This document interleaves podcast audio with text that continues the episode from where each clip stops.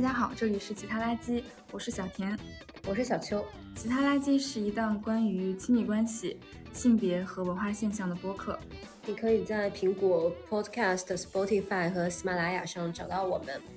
今天呢，就是我们想和大家聊一聊一个关于孔乙己长衫的问题。嗯，就是这是一个最近比较火的一个梗。嗯，它大概的意思就是说，呃。我读过大学，那我就是应该做一些办公室的工作，而不应该做一些可能运用到体力的一些劳力活。然后这本来是一些年轻人的一个自嘲的行为，但是呃，前段时间呃一些主流媒体下场就是对此事件做了一些呃评论。然后这个评论呢，大概就是说说学历的价值只有在创造性的实践活动中才能体现。孔乙己之所以陷入生活的困境，不是因为读过书而放不下读书人的架子，不愿意靠劳动来改变自身的处境。当代有志青年绝不会被困在长生中，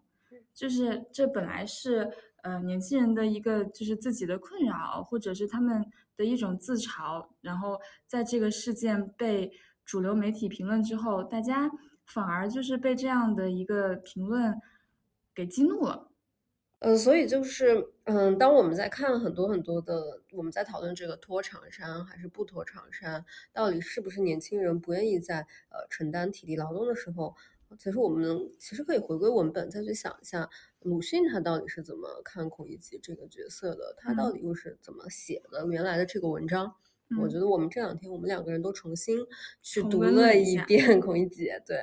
觉得就是鲁迅反正写的就是真的非常的好。对，也也顺便重温了一下其他就是鲁迅的经典 IP，嗯，非常好看，嗯。那我我我们可以就是先聊一下就是孔乙己这个小说本身，对吧？鲁迅在写孔乙己的时候，他本身呃的笔触和他怀抱的一个态度是什么样子的？嗯，我觉得他其实是把他就是嗯，他先把那个酒楼里面的人去分了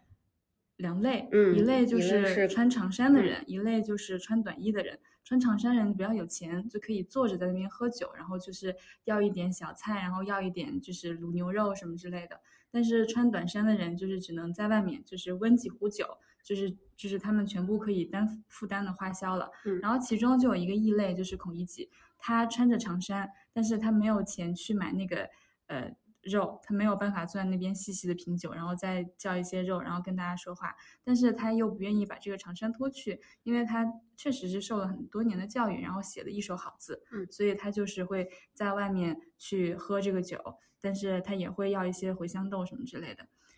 我我不知道，就是我其实像我我之前在。呃，读大学或者是就是就是我这个是我们之前的课本里面的文章。然后我觉得小时候大学和现在去读它的一个感觉是非常不一样的。就是我现在看到孔乙己，就是他在讲这个孔乙己的时候，我觉得我挺喜欢这个人的。嗯，因为他更真实，对吧？他没有有哪一个价值的取向，就是孔乙己。他有承认他自己的弱势，他又有那种不愿意承认的寒酸。我觉得他有好几个优点，就是比如说他们就是会记账嘛，就今天没有钱之后来还，就是很多人记账后面就不还了，就只有孔乙己，就是虽然说没有钱，他虽然后来也没有还，但是他对自己有一种道德上的要求。他他之前一直是有还的，除了他就是被打断腿之后没有还，但之前他是一个非常诚信的穷人。嗯，然后另外就是我觉得他有一种。非常可爱的天真。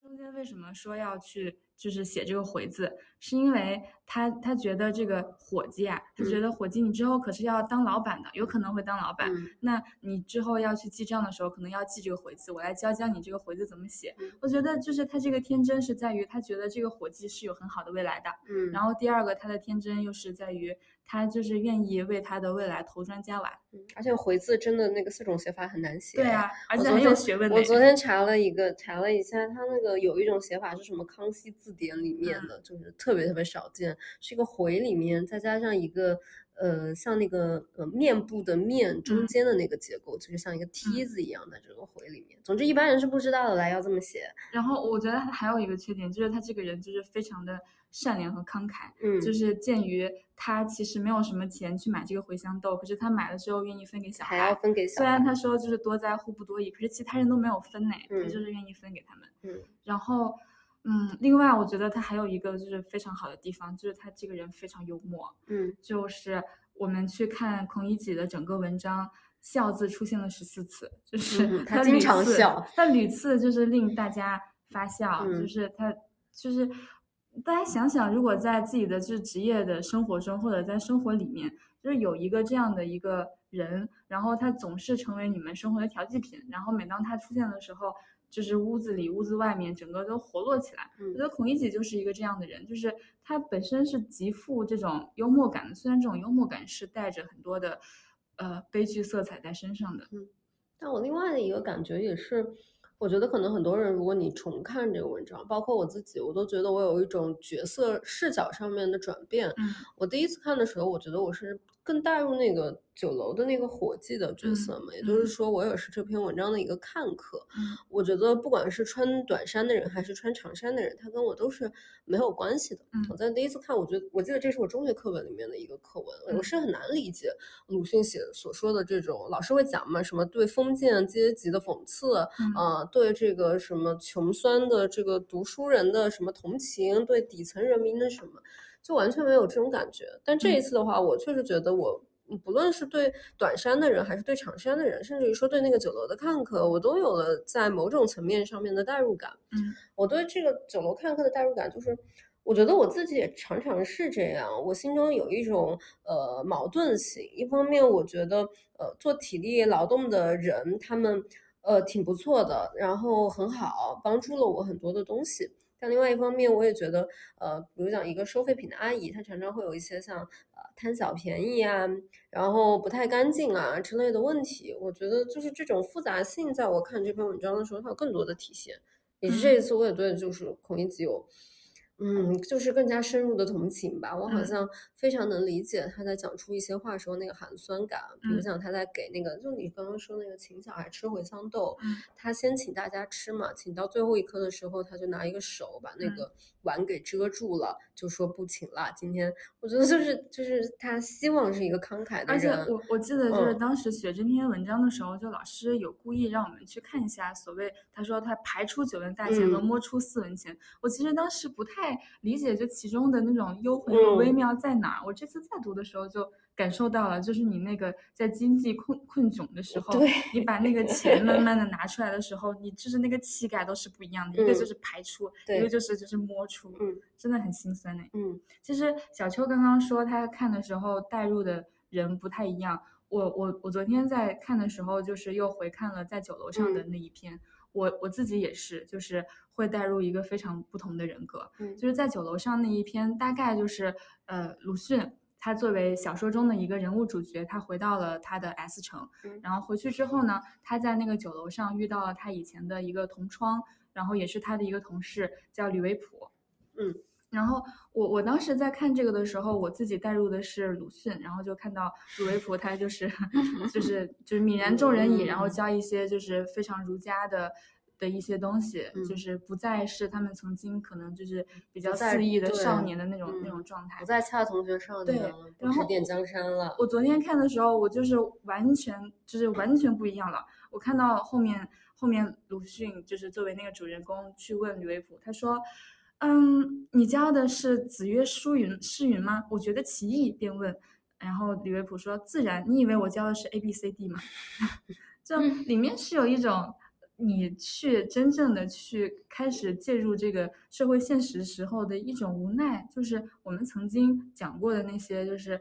我们要去做这个改变那个，但真正进入的时候，我们就是只能去接受一些打折之后的现实。嗯，然后你就不得不过上了一种低配的人生，然后你就就没有办法，所以你这个时候再去冲动鲁迅的时候，你觉得他写的那种心酸，你突然就能理解了。嗯我觉得这也它映照了在孔乙己这个事件上面，为什么我们会对把孔乙己跟躺平啊、奋斗啊这些非常简单粗暴的词连在一起的时候的那种愤怒感，嗯因为我们清楚我们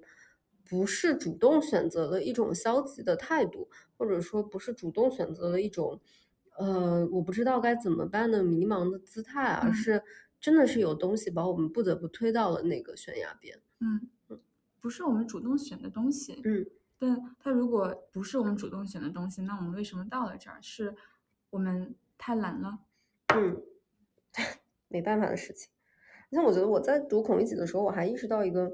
呃很好的细节吧，也就是其实就是他在讲这个孔乙己的境遇的时候，他是想讲孔乙己被腿打折了，但是他在这个呃文章里面，他先讲的话是呃这个孔乙己排出了摸出了四文大钱。然后他说：“这个掌柜们说你是不是偷了东西了才有的钱？”然后孔乙己低声说：“爹爹爹！”然后他就恳求掌柜不要再提。这个时候，这个酒楼的人才看到孔乙己满手是泥，原来他其实是用手爬过来的。嗯，很心酸。嗯，而且我觉得，当鲁迅写到了这个呃辛苦的读书人最后沦落到了这样的一个境地的时候，他不是为了嘲笑这个人嗯因为不努力嗯导致自己的人生活到了手被跌断、口袋里只有四文钱，要用最后的钱去喝一壶酒这样的一个境地，而是他去这么写的时候，他也把他当做了一个社会上关切的可怜人。嗯，他讲的其实是一个可怜人的形象。对而且你要让这个孔乙己他脱去长衫，他能够变成谁呢？他他会变成阿 Q，还是还是他会变成那个《狂人日记》里那个狂人，还是说他变成他直接变成闰土，就是在那边非常嗫嚅的说老爷？嗯，就是要不然，我觉得如果你脱去这个长衫的话，孔乙己未必会变成我们想象中的那种，呃，像大庆油田里面的艰苦劳动者的形象，而是他嗯会变成骆驼祥子，嗯啊，他会变成闰土，他会变成祥林嫂，他会变成那些呃被社会更加压迫的发不出声音的人。嗯当他作为孔乙己的时候，他至少还有一些作为读书人的趣味吧。嗯我要教别人念书等等。而且我也觉得，嗯，当时我读到孔乙己这么可怜，他这个手断了，爬着来，最后做吃酒这个动作的时候，其实我也是想到，当时我刚刚开始读鲁迅的时候，我们老师让我们读的第一篇，他其实就是在讲鲁迅写这一系列的可怜人的形象，他到底是为了什么。他有一篇这个著名的这个这个我也不知道这个叫什么杂文，就叫做他去写说我怎么做起小说来，就嗯讲我写小说是为了为人生而写嘛。然后里面的一句话就是我的取材多采自病态社会的不信任，意思是在接触病苦引起疗救的注意。我觉得在孔乙己这篇小说中也是的，他揭示的是一个读书人的痛苦，想要引起社会对这一群这样读书人疗救的注意。它嗯是同情的心态，是说的是我们要解决这个问题，而不是批判的心态，不是说孔乙己沦落至此是因为他不努力。嗯，孔乙己他本身就并不是一个就是有多么呃伟光傍身的人物，所以大嗯家在用他的时候，多半就是用来自嘲的。对，是说我现在过的生活境遇不好，但是同时我还就是身着长衫，就是我的一些学历的光环还在我的身上。嗯，但是如果这个话换一个人去说，就是换到主流媒体去批评或者评价对方，你没有把这个长衫脱去，它的味道就完全变了。而且你很难不想到，我觉得可能这一次我读孔乙己的另外的一个体会就是，我从未有过的觉得我身边真的在出现一些嗯孔乙己。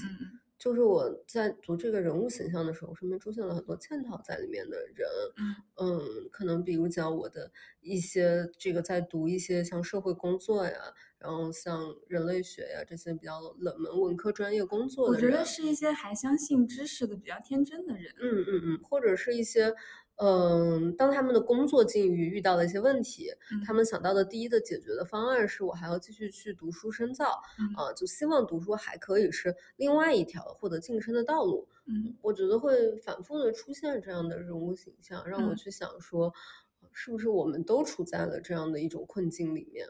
我我觉得就是这个，嗯、这个关于孔乙己的梗开始出现，也是因为就是大家开始有这样的一个困惑和疑问，就是，嗯，我现在读的这些书和我的知识，就是到底对我现在的生活有没有用，然后它是不是形成了对我现在生活的一种阻碍？嗯，它像是一种呃读书无用论的另外的一种体现，因为你就我我觉得这个东西它其实。从某种意义上，它背后是一个就是经济学的问题，嗯，就是因为你读书了，你已经投进去了很多的成本，所以你最后你没有办法接受你这个呃成本一下子就消失了。哪怕我们再去说，呃，读书的目的不是为了获得一个好的薪资，不是为了一个美好的生活，但我觉得我们最多只可以说到，读书不单单是为了一个对美好的生活。呃，我觉得我们这里要强调的一点就是。我们到现在为止讲的这些都是当我们用来自嘲的时候，这一切是合理的。嗯，但是就是当这一切变成主流媒体去用呃孔乙己的长衫去给我们现在的这个困顿，然后加一个所谓的催促或者是一个罪名的时候，这一切就不是那么合理了。嗯。而且我觉得这也违背了鲁迅当时写这篇文章的本意。嗯，就是他在写这篇文章的时候，他对这种穷苦的人，我觉得鲁迅的态度一直都是一种同情的。嗯，他是希望我通过文章的方式把这一群穷苦的人给拽到大家的面前，引起社会燎旧的注意。嗯，这个一直都是他文章里面最大的主题。就就我我最近会想呢，就是如果假如这个鲁迅还还活着啊，他看到就是这样的大家对孔乙己的。评价的话，我觉得他生气，再写就就他干嘛？他肯定会写一篇文章，对吧？狠狠反驳。嗯，我我觉得我们可以聊一下，就是为什么我们看到就是嗯，媒体用这样的一个方式去应用孔乙己的时候，我们感到这么生气。嗯嗯。我我觉得对我来说，其实是因为他这样的一种言论已经预设了我是什么没什么我我做的不够多，嗯，就是就是我像孔乙己一样嘛，我就是他写了一个什么我好吃懒做，我懒是因为我努力的不够，我如果再努力一点，我就不会变成像孔乙己这样。然后如果我要再努力一点，我的这个方式就是我要脱掉我的长衫，我要摆脱掉我这些所谓的我读完了大学，我就应该有一个高薪工作的成见，嗯。我觉得这个东西是让我不舒服的，因为每一个活在我们这个时代的人，呃，我那天有想这个问题，就是为什么我们就有这种疑惑嘛？其实我觉得是活在我们这个时代的人，跟我上一个时代，跟我爸爸那个时代的人太不一样了。嗯，就是当我我接受到的教育是这个父辈的，或者说是老师给我的教育，在他们那一代里面，他们是努力就能成功的那一代。就是从我父亲的经验里面，他因为是农村非常穷的家庭出来的，然后读到了一个大学，他在毕业时候的工资一个月就可以拿到四十块钱，而当时的工厂里面的人拿到的工资一个月可能只有十块钱。那他拥有这样强烈的对比，后来他又通过所谓的读了研究生，再一次实现了阶层的跃迁，成为了一个相对而言比农村里的人好很多的人。但是在我们这一代，这不是一个。呃，付出就能换取回报的这样的一个东西，但我们还沉浸在那个付出就能换取回报的那个那一套语境里面。嗯，我接受这样的教育，所以我拼命读书去念大学。嗯，念完大学之后，你告诉我这个世界已经变了，那我怎么接受得了啊？嗯，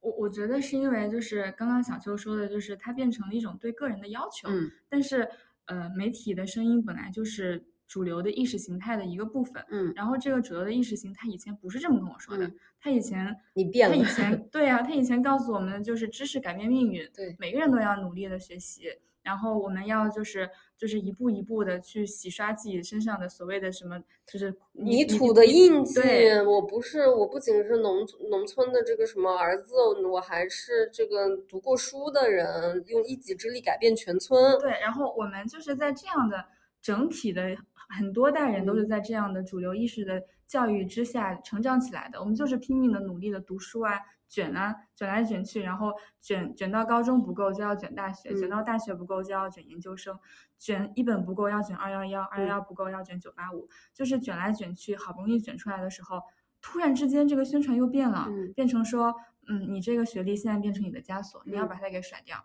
你要就是加入到我们劳动的大军当中来。就是人在这个过程中，人就是人的经验是很难去改变的，你只能活一次。嗯，但是当当你人的经验肉身在这个时候已经走过了主流宣传那个东西之后，突然之间，如果主流宣传的东西换了一种声音，你是会感到一种非常巨大的无所适从。嗯，你就处在一种巨大的错位里。对，而且我觉得这种错位它甚至是呃可量化的。嗯，就是因为你花钱了。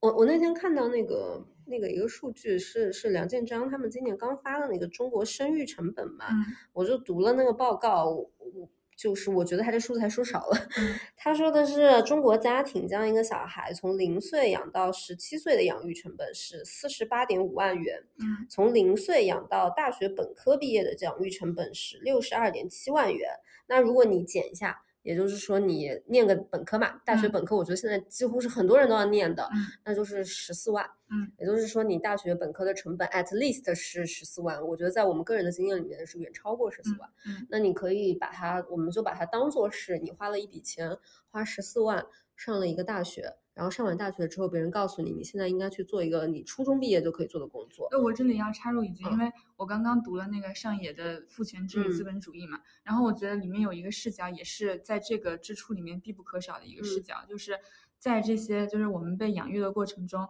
是因为里面有非常多的女性和妈妈和母亲回到家庭中去负担了我们就前面那个生活的。就是整个的养育过程，那其实女性的那个付出和负担也是，也是我成本的一部分对成本的一部分。那就是相当于，其实这一代的我们上一代的父母，然后他们也是抱着这样的心情，就是去非常集中集中化的去养育我们，就希望我们能够就是多读书，嗯，就是。我我觉得就是上一代的那种多读书的观念是渗透到每一个阶层的，就是好一点的阶层觉得你要多读书，这样的话你能够继承我的资源，嗯坏一点就是可能就是呃生活条件不太好的父母可能说，那我们砸锅卖铁要把你供出去，就是嗯。大家都是抱着一种非常朴素的心愿，就是觉得你只要读书，你只要好好读书就行。会生活会变好。没想到就读完书变了，对，然后这朴素的心愿被打破嘛。然后如果我们真的就还是按照前面那套成本算，我们哪怕算一个最低的，它也是一个十四万的钱，再加上呃妈妈的这个劳动，再嗯加上这个对在生产劳动，再加上这个父母辈对你的期望这样的一个投资和时间的情况下，那你用这十四万，你你不可能承受这个十四嗯万的。呃，离开，嗯。然后同时你这个十四万还在不断的叠加吧，因嗯。为每当你找不到一次工作，不讲大学毕业，我想很多人都面临过，我嗯。没有看到合适的工作，嗯。那我会做什么？很多人会继续投入，那就就是是我不工作，我考研嘛。这边我看到的一个就嗯。是，就当时就是已经对这种呃大学的扩招，就是觉得大学扩招实在是太厉害了，我们嗯要改变一下这个状况。然后改变这个状况，就是的着手点就是研究生扩招。嗯，对，那就是研究生又扩招嘛，所以你研究生你又投入了，那你投入出就是更多的钱、更多的时间、更多的精力以及更高的期待。嗯，那当你研究生毕业之后，我觉得在我们这几年已经出现了这样的错位了。你嗯研究生毕业拿的跟你大学本科时候毕业可能是差不多的呃嗯薪资嗯，有可能如果你是好一点的机会的话，可能大学本科你还能拿得更高。嗯那这个时候你就这沉没成本又加剧了。然嗯后我以前在读这个所谓的沉没成本理论的时候，它里面有一个很关键的点，它就说人是什么时候可以就是所谓的止损呢？就是嗯我不投入呢，嗯就是当他发现他投入的这些东西已经开始迅速贬值的时嗯候。嗯，就就举一个例子，比如像你。你买一个这个这个很贵的什么衣服，嗯那这个衣服它你买的越贵，你就在你们家你扔掉它的，你最后虽然还是会扔掉它，但是你在他家里你在家里会挂的时间会更久。嗯那当你贬值的时候，你就会放弃。但问题是，我觉得这个东西它也没有加速贬值，嗯因为大家虽然发现这个东西不行了，但大家也没有选择投入另外一种，而是大家选择投入了一个折中的、更稳妥的方式，就是考公务员。嗯那你既然就所有人都知道我，你要你要念一个好学校，你考个公务员就会更好，你可以去上选调啊，你就可以就是考研究生啊什么东西的，所以就一直在这个里面卷，一直在这个里面卷，卷嗯到你不知道什么时候才是个头。我觉得现在大家就是看到这个头的地方，就是就是躺平。嗯然后呃，包括说最近其实出现了很多的新词儿，嗯就是全职女儿、嗯全职女友、全职孙女儿。嗯就嗯其实就是因为新一代他们出来工作以后，他能够被提供的报酬已经远远的低于上一代的退休工资了。嗯在这个时候，他才有可能就是成为家庭的反雇佣，形成了一种倒挂的局面。但其实这种倒挂局面听起来是好笑的，但也是非常心酸的。对，就讨好老板不如讨好爸爸。嗯就是爸爸能给我发给我的薪水还比老板更多，还不需嗯要付出那么多的劳动。我我就是我今天看了一下，就是呃七普的时候去调查，就是我们嗯现在的呃，就是本科率，它本科是算专科的，就是大学教育这样嗯子的的的比率，就是已经达到了百分之十五以上了。哇，好高啊！是的，然后它如果去呃具体到城市当中，它是一个就是更悬殊的概念。我看了一下，就是呃北京是里面最高的，它是说主要城市每十万人口中拥有大学大专及以上受教育人口的比例，北京的比例达到了百分之四十一，哇，两个人里面就有一个就是大太高学生。了吧！最后就是真的会出现，你就是我觉得这个文凭不用论，它将会越来越盛行，从某种方面是。就是从扩招之后开始到现在，好夸张啊！嗯而且我有的时候会想起另外一个，就是我在读孔乙己这个事情的时候，有另外一个小说反复的在我脑子里面出现，就是范嗯进中举。嗯就是因为范进中举这个故事大家都知道啊，就是他那个考试考试考试啊，一直考不上，一直考不嗯上，然后五十多岁的时候他突然考嗯上了。其实是一个考公务员对对，他对他其实就是考公务员，因为他考的东西是八股文嘛，就是他不是任何的这个所谓的有用的技能，他跟有用根本不搭界。然后考到五十多岁的时候，他终于考上了，然后考上的那一个瞬间，就是高兴的疯掉了，嗯失心疯了。嗯我觉得他现在其实范进中举的故事，现在越来越成为我们很多身边人的现嗯实。嗯那么就是我考大学嘛，考大学之后考研究生，考研究生之后考公务员，就嗯是我的老家的话，有很多人真的是在脱产的，嗯一心一意的考公务员。嗯那第一年考不上公务员，那我就想考一个事业单位，考不上事业单位，那我就考一个别的。嗯那在这种嗯不断的轮回里面，且不说人会不会疯啊，但至少我觉得，就是作为你作为一个这个这个年轻人而言，你的意志其实是在反复地在这里面磨损，以及你会变得越来越呃偏执，就是你嗯期待着这个东西可以成为一个最后的结果，成为我嗯最后的终局。而嗯当你进入这个公务员系统的时候，你又会发现，公务员系统并不是想象中的那样的绝对的稳定跟绝对的高薪，它嗯又拥有很多复杂的层面。嗯我觉得就是这样下去的话，嗯，是很难了，越来越难。我觉得这里面还有一个一个点是，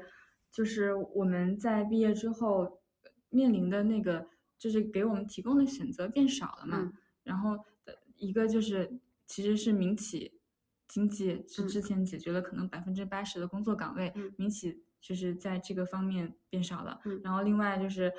可能就是大学每年用百分之八的这个增长率在输输送这个大学的毕业生，嗯然后我去年的时候，大家都看到一个非常夸张的失业率的那个数字，嗯。就是七月份的时候，因为正好是毕业季嘛，嗯。当时的一个统计是说，啊、十六到二十四岁城镇青少年失业率为百分之十九点九，哇，非常可怕。啊，所以我觉得它这个东西也能，嗯，真的是我们现在就是苦中作乐。嗯呃，这对我我觉得我可以读一个，我昨天也是看到的鲁迅讲这个，他其实鲁迅也讲到这个问题。我现在觉得鲁迅真的预料到了很多问题呢。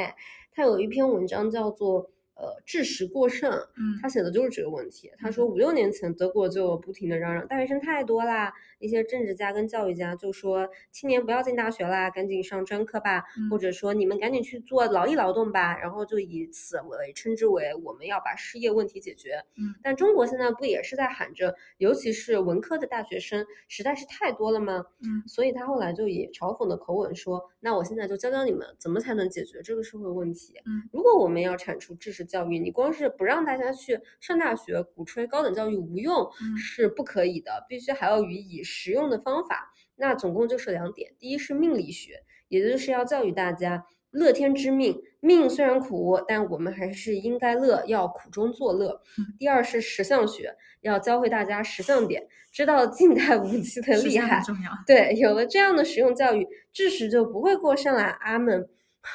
我觉得他就是真的写的很对啊，不论是第一点还是第二点，都在我们的现实生活中有了非常多的映照。嗯，你去看第一点命理学，你会觉得你前所未有的发现，这两年有那么多的人去说我们要自洽。嗯那所谓的自洽，就是我要接受我现在的境遇是嗯不好的，我嗯还要在这个境遇里活出我自己的一番天地，嗯或者说我要小确幸，嗯，我明明知道我有更多想要的东西，但是现在我只要构建我生活里私人生活领域微小而确定的幸福，我我觉得这个就是所谓的苦中作乐，所谓的命理学。嗯嗯，实际上这就更加了。对，包括就是嗯，这些媒体评论大家说要把这个长衫脱去，其嗯实某种程度上是鼓励大家就是。呃，不再囿于对袖子不再囿于加油干一些就是办公室的一些工作，真正嗯的去做一些苦力的一些劳动。嗯然后他觉得，他们可能觉得就是这些苦力的劳动是更 promising 的，嗯，就是可以给你带来一个比现在更好的未来。嗯，就是我们先不说我们刚刚讲过的，为什么你的说法又变了？嗯就是之前可不是这样说的。然后另外一方面，我们可以看看，就是他说的这个可以给你带来一个更好的未来，这个话是不是真的？嗯嗯，就是某种程度上，就是在他们自己的一种呃语料的这种自我逻辑的循环里面，它可能是真的。因为我今天看到呃，就是呃，他们做了一整档这样的类似的节目，嗯这样的类似节目有几个标题，我可以就是念一下。第一个是说，小伙不用杀虫剂种高品质柑橘，一年卖出两千五百万。嗯第二个是四川大哥用花盆种蓝莓，一斤卖到一百元。第三个是广西夫妇做片状腐竹，一天收入七八百。第四个是退伍老兵把荒山变金山，一年卖出两千万。他现在还有前段时间一系列的九五后热搜，对什么九五后夫妇夜市摆摊日嗯赚九千元，嗯啊，九五后大学生地铁门口卖花嗯赚多少钱？就是嗯一系列的就是会觉得说，只要你把这个长长衫脱下，嗯那就是咱就是金山银山都在脚下。对，就只要你愿意从事，这一切就会来。但我觉得他们没有办法否认的是，所有人都会拥有一个朴素的认识嘛。嗯我觉得你这个朴素的认识，你就是知道这是假的。日晒风吹遇到的东西就是日晒风吹，嗯，就就是这样。你你知道这个东西是假的，而且我觉得其实当你的体力那个脑力劳动做久了之后呢，你难免有的时候有一些矫情的想法吧，就你会觉得说那个，我觉得另一一种矫情的想法，就是你觉得那你的聪明可以应用到所有的领域，对对，但是你那是就是就是聪明一击即溃。就是自大嘛，你就觉得说本人的这个互联网思维也可以拿来卖炒饭，对嗯，但其实就是你你根本做不了这个事情根本不是两种经验上面的事情。嗯我觉得另外一种矫情也是，我觉得我现在的这个工作太累了。比如讲互联网的人经常有一个话，就是我觉得我做的这些事情看不到直接的效益，嗯所以我想去做一些有直接效果的事情。嗯但这些人如果真的就是去叠盒子送外卖，嗯，嗯，那就是坚持不了几天。那个是真的苦，嗯，是真的苦本身。对，你就知道什么叫做苦的本身。我们现在只是在用一种，嗯，你你摒弃了那些直接的苦之后的背后的苦。我承认了，两种苦都是苦，但嗯第一种苦你真的受不了。而且 还有，我觉得里面还有一种比较 tricky 的地方，也是我感觉它里面有转弯的，让我绕不开，嗯感觉很奇怪的地方。就是所谓的地摊经济，也是一种就是可以随意转化的一个赛道。嗯就是之前的地摊经济是要被城管就是赶走殴打的一些就是地摊的嗯人，然后后面的地摊经济变成了疫情之后的烟火气，嗯现在的地摊经济变成了就是大家解决就业的一个灵活就业途径。对就是这种话嗯语的转换快到我们在其中生活的人真的觉得快到你都车没有速太快了。没有忘记，就已经生产出了下一个。对，然后你再再想，那我脱去长衫，我就是就响应这个号召，我脱去长衫，我走到街上的时候，你还会想，那城管会不会来把我捉走？嗯所以你会有一个你没有办法摆脱的这种这种恍惚的感觉嘛，嗯就是被愚弄了。嗯嗯嗯，上一个还没结束，这也太快了，这一切的间隔期只有两年而已。嗯，而且就虽然说是这样，我们很恍惚，但是很多人还是行动了，因为大家确实是处在一个不尴不尬的地方，就是还是真的很想，就如果真的你给我指了一条明路的话，真的想做这件事情，就是包括最近就是非常火的那个脆皮烤肠，嗯，卖淀粉肠，非常多这种那个教程。那个攻略呀只，做月入过万之类的，然后成本就只要几百块，就是你只需要一个烤肠机、一个架子，然后就是搞一点淀粉肠就可以，就是卖到怎样，嗯以至于它真的就是影响到了，就是真的那个渗透到了我生活的周围。嗯就是上周末我出去大概八九点回家的时候，我起码看到了三到四摊，就是年轻人立卖起来一模一样的牌子，就嗯是一看就同从同一个地方网购的、嗯脆皮烤肠，然后很小一个摊子去卖。嗯，我也见到了。我家门口的话，呃，一直其实都是有年轻人在摆摊卖花。嗯其其实我有问过，哎，我上一次去买的时候，我问过效益怎么样，嗯他说别做。嗯，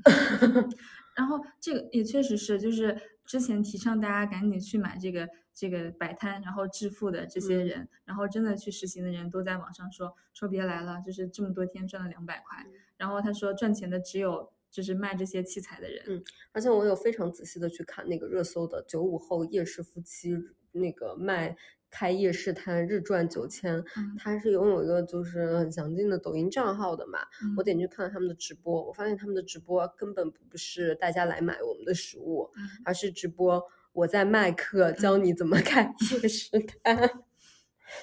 我还看过一个直播，就是也是在杭州，一嗯个女生一看就是上班族，然后在周末的时候就在萧山那边就是搭了一个摊子，然后她也在直播，然后这个直播本身就是就是。呃，她卖的这个烤肠其实不算是她收入的主要的部分，反而嗯这个直播的流量是她收入的主要的部分。嗯，就是大家努力的方向又错了。嗯，真的是好荒唐啊！所以讲到最后，我们还是没有指办法指望一些实体经济的复兴。当你就是去把它卖烤肠的时候，你赚的钱可能也不是一根一根淀粉肠给你带来的实际的收获。然后我我我聊到这个，就是聊就是我们真正的是做劳动者，他们真正的收入的时候，其实呃绕不过一本书，就是写那个在朝鲜那个我们最幸福那个作者叫芭芭拉，嗯芭芭拉·艾伦瑞克，他写了一本书叫《我在底层的生活》，然后他自己是一个博士，然后是一个大学讲师，但他的领域比较不赚钱，就是学生物的嘛。然后后面他，但是他还是去去去在大学任职了，就还嗯不错。嗯包括他也是一个畅销书的作家，就是他是妥妥的，就是美国的中产往上的这样的嗯一个阶层。然后他就在这个做了一个就是他自己的一个社会实验，就是他去体验了一下底层的生活，然后他分别体验了三种职业，分别是服务生、清洁工和理货员。然后他的描述就是说，就是清晨五点，他就要在一个非常狭小的房间，就是这个房间租起来是非常不容易的。然后不情愿的启程，开了十几十万，就是开车开到几十万公里的一个餐厅去打工。但是就是连他开车开几十万、几几十里外，这也是一个 privilege，因为他有车。嗯然后他呃下午就下班的时候精疲力尽，赚了五十美元。然后这五十美元其实是非常少的，因为呃，除去他每天就是在那边住房的开销，然后花钱的开销，最后所剩无几。然后他就问了一下，就是和他一样都在这个餐厅里面打工的其他人，他们是住什么样的房子？然后结果他也非常意外，就是这些同事都住在类似于胶囊旅馆，嗯或者住在一些就是那种 trailer 房车里面去。嗯因为大家都没有办法真的攒到钱，就是每一天的活只能当天就是用掉，没有嗯办法攒到钱去做一个比较集中的房租的支付，所以他能够租到一个离那边几十里外地方的狭小屋子，还能开车过去，就已经是这些底层劳动者里面的佼佼者了。嗯就是类似吧，就是他在描述其他的几个也都是一些类似的体验，就是就是所谓的那些，嗯、就是底层的劳动，他在里面的辛苦和他那个报酬的程度是非常不匹配的。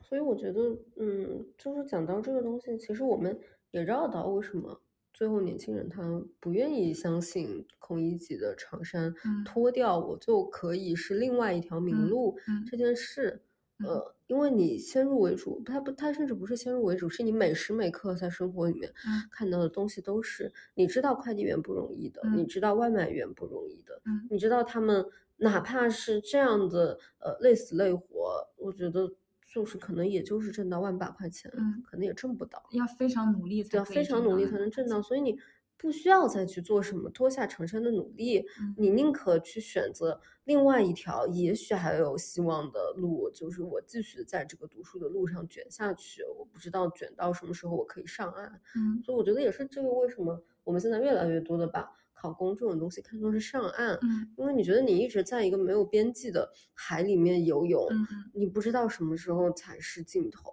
而且其实我们的期望已经非常之低了。嗯就我不知道你记不记得，就是我记得我们就是前面几年，可能嗯就是大学刚毕业或者研究生刚毕业那几年，就是最近的可能一七一八年的时候，大家都还在聊这个风口是什么，那个风口是什么，比特币快点买，然后就是新媒体创业怎么怎么样。但是现在大家真的很难去聊这些了，大家现在聊的最多的就是裁员、上岸、躺平，对房贷怎么交，对，要不要这个把贷款怎么样？现在的生活如何维持下去？对，就是或者说，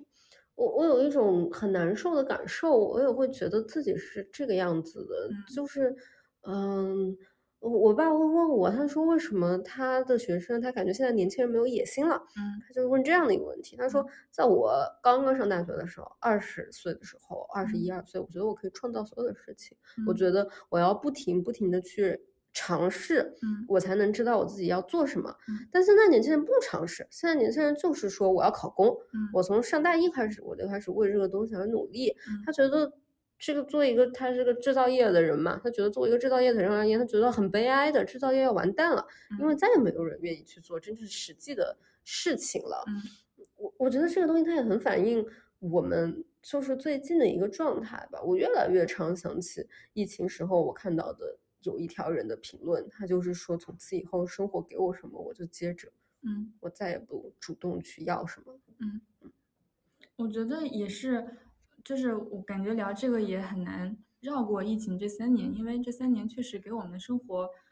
和真实的就业机会造成了很大的冲击。但这个冲击到来的时候，它冲击的很难是那些原来的富裕阶层，冲击的绝对是之前本来就是正在风雨飘摇当中的中产或者是更穷的阶层。差距拉大了吧？我我我最近我看了一个数据，我觉得特别震惊，就是呃。是去年二零二二年做的，就是当时大家就是刚刚到了奥密克戎，然后马上快要走出来了，嗯，然后就是一个百废待兴的那个状态的时候，呃，有人去做了香港的一个统计，他说发现香港的贫富差距扩大至于四十七倍，二零一九年的时候，就是疫情还没有开始的时候是三十四倍，哇哦。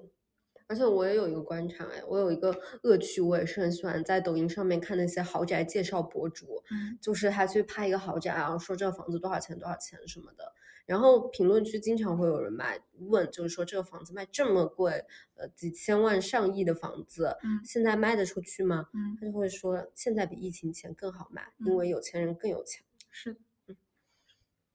所有的冲击都是这样子的，就是先冲击安全网最弱的人。嗯，然后再一步一步的扩散到我们这些虚弱的中产。我觉得我们都算不上中产。嗯，而且我有的时候会觉得很很难受，因为我常常去想说，如果把我们目前的处境，呃，对应到以前发生过的这种大型的灾难的事件里面去看，我们是不是跟他们处在同样的一个阶段里？因为我觉得它好像是一个呃。曲线一样的过程，就比如讲在疫情期间的时候，你心里面会不断的期待这个事情过去，嗯，所以你就等嘛，你就想说过去了就好了，我把它忍过去，嗯，然后到前段时间，你觉得你终于忍过去了，那忍过去了之后，你就开始想说，我是不是应该要消费，或者说我是不是应该抱有更大的期待，对市场看好，我们的生活也许会就此好起来。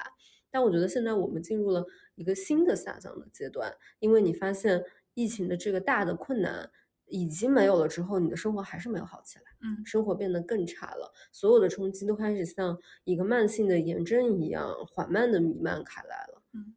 然后你这个时候你身处一个其中的这样的一个有病的情况里面，你你更加难以找到治愈之法了。我觉得这个还是还是因为就是我们本身。之前是没有任何真正的称得上储蓄的储蓄的，嗯，也没有真正的称得上资产的资产的，嗯，以至于我们在这个里面是非常脆弱的。然后可能最脆弱的人再往前推，就是那一些刚刚毕业的大学生。嗯，我觉得可能更脆弱的人其实是真正穿短衫的人，嗯，他们是最脆弱的人。哎，讲到这里，我觉得。可能我们可以收一个尾了，对吧？嗯，我觉得最后，其实我昨天看孔乙己的时候呢，我发现孔乙己的这个正确的这个全鲁迅全集那个版本里面，还有一点鲁呃鲁迅自己写的附记，嗯，他写了他就是对孔乙己这个东西的自我的一个评价吧，嗯，我觉得是一个挺好的，对我们对孔乙己这一切问题的争论的一个回应，因为讲到最后，孔乙己脱不脱成身的问题，我们还是要看一看鲁迅自己是在。本来是怎么想的。嗯他这个附记是这么写的。他说：“孔乙己是一篇很拙的小说，还是去年冬天我做成的。那时我写的意思是，单在描写社会上或一种生活，请读者看看，并没有什么别的意思。但是用活字排印发表了之后，却已在这时候忽然有人用了小说盛行人身攻击的时候。大抵他们说，这篇小说讲的是人走入暗路，每每能引起读者的思想，跟孔乙己一起堕落。认为小说是一种泼污水的器具，里面糟蹋的是谁？这实在是一件极可叹可怜的事，所以我在此声明，免得发生猜度，害了读者的人格。我想，就是鲁迅写的东西其实很简单，就是在说不要呃认为赞同孔乙己或者说不认同孔乙己的人是在跟孔乙己一起堕落，他嗯只在展现的只是一种像孔乙己这样的穷苦人的社会现象。嗯，然后去拿一个穷苦人的社会现象去作为一种批判的素材，就是更是一个非常不必要的行为。嗯这也是为什么我们感到非常不舒服的原因。嗯今天就聊到这里了。嗯，拜拜。如果你喜欢我们这一期的播客的话，记得在呃小宇宙给我们点赞，然后写下你们的评论，或者是分享给更多的人。也可以在苹果的 Podcast 上给我们的节目打分，帮助我们的节目让更多人看到。谢谢你的收听，谢谢你的收听，拜拜拜